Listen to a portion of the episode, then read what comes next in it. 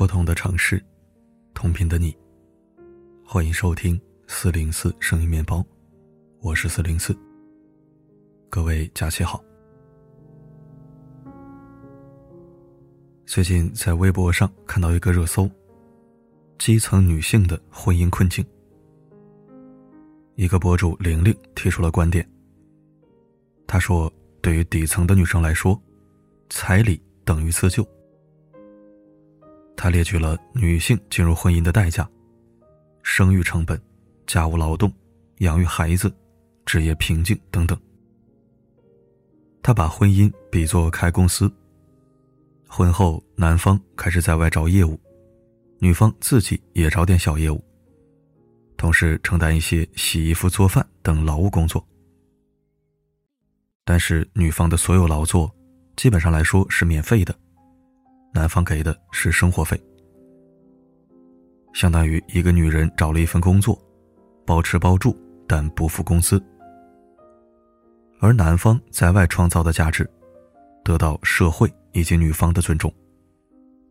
女方做家务、育儿等创造的价值，却被看作理所应当，而且被忽视。一旦公司合作破裂，男性可以带着自己创造的价值和当初的固定资产。比如房车走人，而女方投入的东西却收不回来。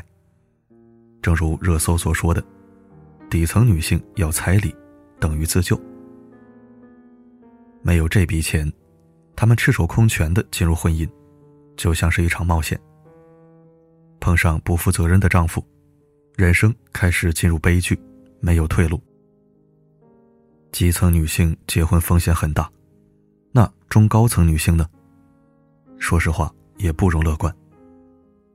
但这部分的女性最好的地方就在于，她们拥有婚姻的自主选择权。当她们意识到进入婚姻的风险，会选择主动单身或者维持恋爱关系。因此，你会发现，越发达的城市，适龄未婚女性就越多。比如北京，未婚女性数量现在已经达到八十万。我不喜欢使用“剩女”这个词，因为在我看来，很多剩女并不是被迫生下的，她们并非不够资格结婚，而是不愿意。正如诗人余秀华所说：“女人即使再差劲，只要她想，还是有人要。”说到底，因为女人自带了生育价值。但即使打定主意不结婚，这部分人里。有很多也是非常拉扯和痛苦的。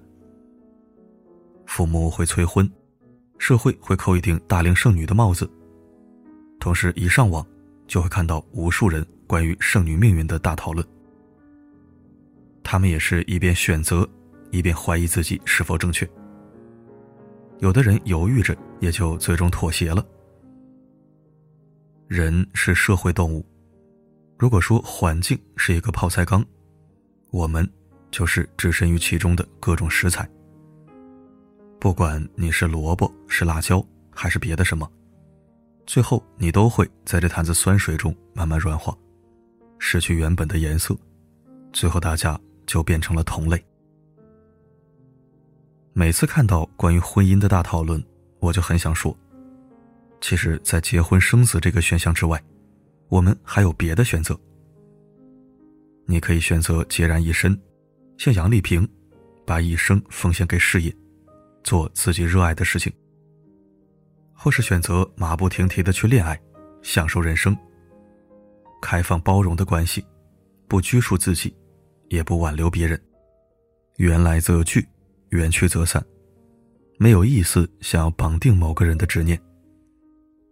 你还可以选择丁克，像刘青云和郭蔼明那样。把生活过成二人世界。刘青云永远不会和女明星传绯闻，是搭档眼中很冷漠、不爱理人的演员。但他的浪漫都留给了妻子，会在颁奖典礼上当众表白，结婚一周年送上大钻戒。平时还跑到菜市场去买菜，做饭给妻子吃，留下了热心市民刘先生的梗。郭蔼明五十多岁了，脸上却没有多少岁月痕迹，出现在镜头前总是像少女一样活泼。那种眼睛里的年轻，真的是无法伪装出来的。还有央视主持人康辉和妻子的神仙爱情。康辉没有孩子，因为希望生活永远是我们的，不想有太多其他的牵扯和负累。他写给妻子的情书，让无数网友羡慕。两人结婚多年，相爱如初。包括开头提到的博主玲玲也是丁克，她和老公相识十多年，到现在也是相看不厌。并不是说只有丁克才幸福，而是他们是因为纯粹的爱情走进婚姻的，不掺杂任何别的原因，只是想陪伴彼此一辈子。许多人结婚只是抱着这种心态，家里人在催，自己年纪到了，大家都结婚了，或者是生个孩子养老。社会提供的生活范本是结婚生子。完成这两件人生大事，才有资格谈幸福。但这忽略了一个事实：很多人根本不适合婚姻，而进入婚姻的，又有很多人不够负担起一个孩子的未来。于是滋生出无穷无尽的痛苦，两个人的关系分崩离析，为了孩子苦苦撑着。这种痛苦又延续给下一代，无穷无尽。陷入恶循环。人本质上是趋利避害的，但遇到婚姻这个选项，大家就都昏了头。为什么大家总在说婚姻多么多么不好，却还是愿意去冒这个风险？人的一生，其实也不过短短三万多天而已。在十八岁以前，我们被父母亲人裹挟着往前走。很多决定并不能自己做主，而剩余的两万多天里，你可以决定自己应该怎么活。千万不要懵懵懂懂，不知道该怎么走的时候，就去选择了那条大多数人走的路，因为那条路未必是适合你的。我现在常常会想起自己创业之前的那段时间，身边的同学。大部分选择出国留学，保研的保研，就业的就业。好像一下子非常迅速的，大家就站好了队，而自己，则是那个还没有找到归宿的突兀的人。这个时候会产生一种恐慌感，紧紧扼住你。会觉得别人都安排好了，我也要赶紧安定下来，不要再继续飘着，很危险。对危险。当你走了一条大多数人没有走的路，你就会有这种感觉。这是人类群居保留下来的古老习惯，刻在骨子里的本能，就是不能离开群体，要跟着大部队走。但后来我还是选择了创业。过程很孤独，因为你在走一条不确定结果的路，可能会失败，可能会一无所获。而且并不被大部分看好。但独自撑过那段最孤独的时光，我终于遇到了几个志同道合的小伙伴。从最开始几个人在家里办公，到后来慢慢扩大规模，逐渐走到今天，成长为五脏俱全的公司。一个脱离群体的人，或许会有意想不到的收获。就业和婚姻是一样的。有人适合创业，有人适合当员工，有人适合当斜杠青年。我觉得我们这个社会太喜欢制造焦虑了。大家都奋力把一个人装进固定的模型里面。人们喜欢强调：你没有人爱会怎样？你没有孩子会怎样？孩子一个还不够，你没有两个孩子会怎样？你没有学区房会怎样？人，不再是人，如同一条眼睛被蒙上黑布的驴子，兢兢业业工作，不敢生病，不敢辞职，任劳任怨的在磨盘前走圈圈。所以有句话说，在职场上别得罪年轻人，因为他们可以抛下一切，随时走掉。要折腾，就去找那些上有老下有小的中年人，最难缠的活都交给他们，尽管说重话，他们会照单全收，因为他们不敢辞职。中年人的一部分自由，是被家庭夺走的。大家喜欢强调有家庭的好处，比如催婚时最喜欢说的：“你没有孩子，以后老了怎么办？”事实上，很多人在二十岁就开始考虑到八十岁的事情，未免太多虑了。中国人特别讲究大团圆结局。一个人，别管他这辈子怎样度过的，晚年在孩子的围绕中安然死去，似乎就算是功德圆满。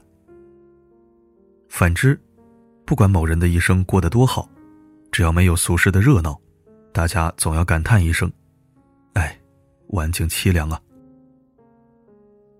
这两天我在看王小波的一本书《我的精神家园》，里面多次提到了猪。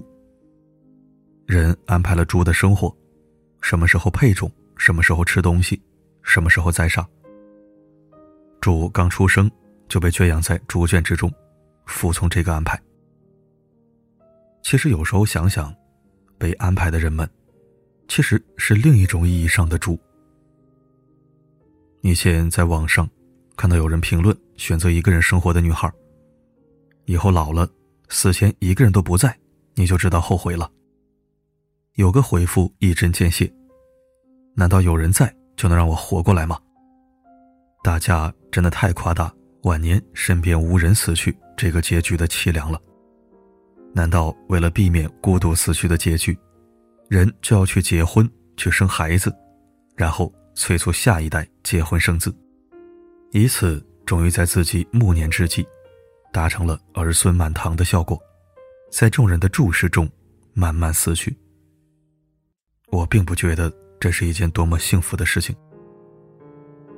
很多人一辈子都没有为自己活过，早年为学区房、为孩子奋斗。晚年又发挥余热，带孩子，积极再就业。我很怀疑，这样的一生真的是幸福范本吗？当然，并不是说要劝大家都不要去结婚，不要生孩子。只是我想让你知道，你并不是一定要结婚生子不可。如果不喜欢，你还有别的选择。我记得之前看《中国剩女》纪录片。其中有一个律师小姐姐做了一个比喻：传统婚姻就像一双鞋子，有的人脚可能比较小，他很适合；但我脚大，穿进去我觉得很疼。婚姻和生育，其实就像是两只鞋子，只有穿的人才知道，你到底是不是适合这双鞋。日后在你人生路上奔跑攀爬时，这双鞋子是会成为助力，还是一种累赘？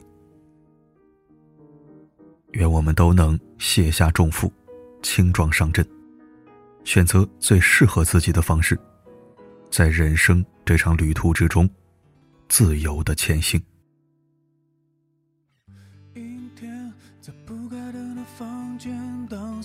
四季都一点一点沉淀，爱情究竟是精神鸦片，还是是寂寞的无聊消遣？香烟晕成一滩光线，和他的照片就摆在手边，傻傻两个人。感谢收听。其实结婚生子都是选择，而不是使命。如果你期待爱情，憧憬婚姻，喜欢孩子，那么结婚生子就是你的最佳理想选择。如果你对爱情无感，对婚姻无力，对孩子没兴趣，那么独身丁克或自己，就是你的人生最优选。对于爱情、婚姻、生育，我不提倡什么，也不反对什么，所有选择都是个人自由。但我想说，如果你选择将就屈服和随波逐流，一定概率会收获满意的结果，还有一定概率会坑了自己，坑了别人，甚至坑了孩子。这是很现实的问题，不用我说，你也会懂得。所以，对于今天的文章，你有何看法呢？可以在留言板上参与讨论。好了，今天的分享就到这里。我是四零四，不管发生什么，我一直都在。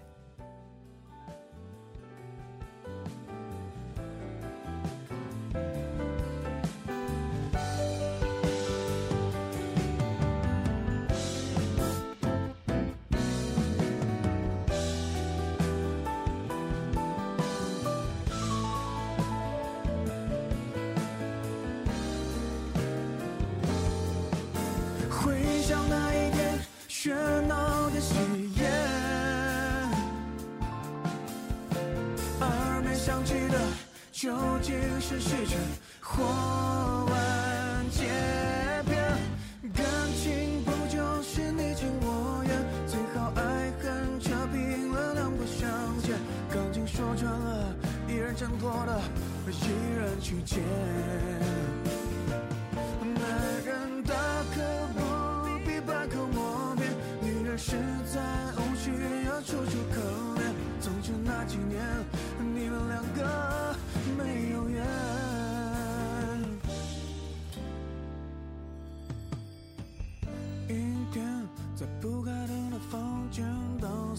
所有思绪都一点一点沉淀，爱情究竟是精神鸦片，还是是寂寞的无聊消遣？香烟晕成一滩光线，和他的照片就摆在手边，傻傻两个人，笑得多甜。傻傻两个人，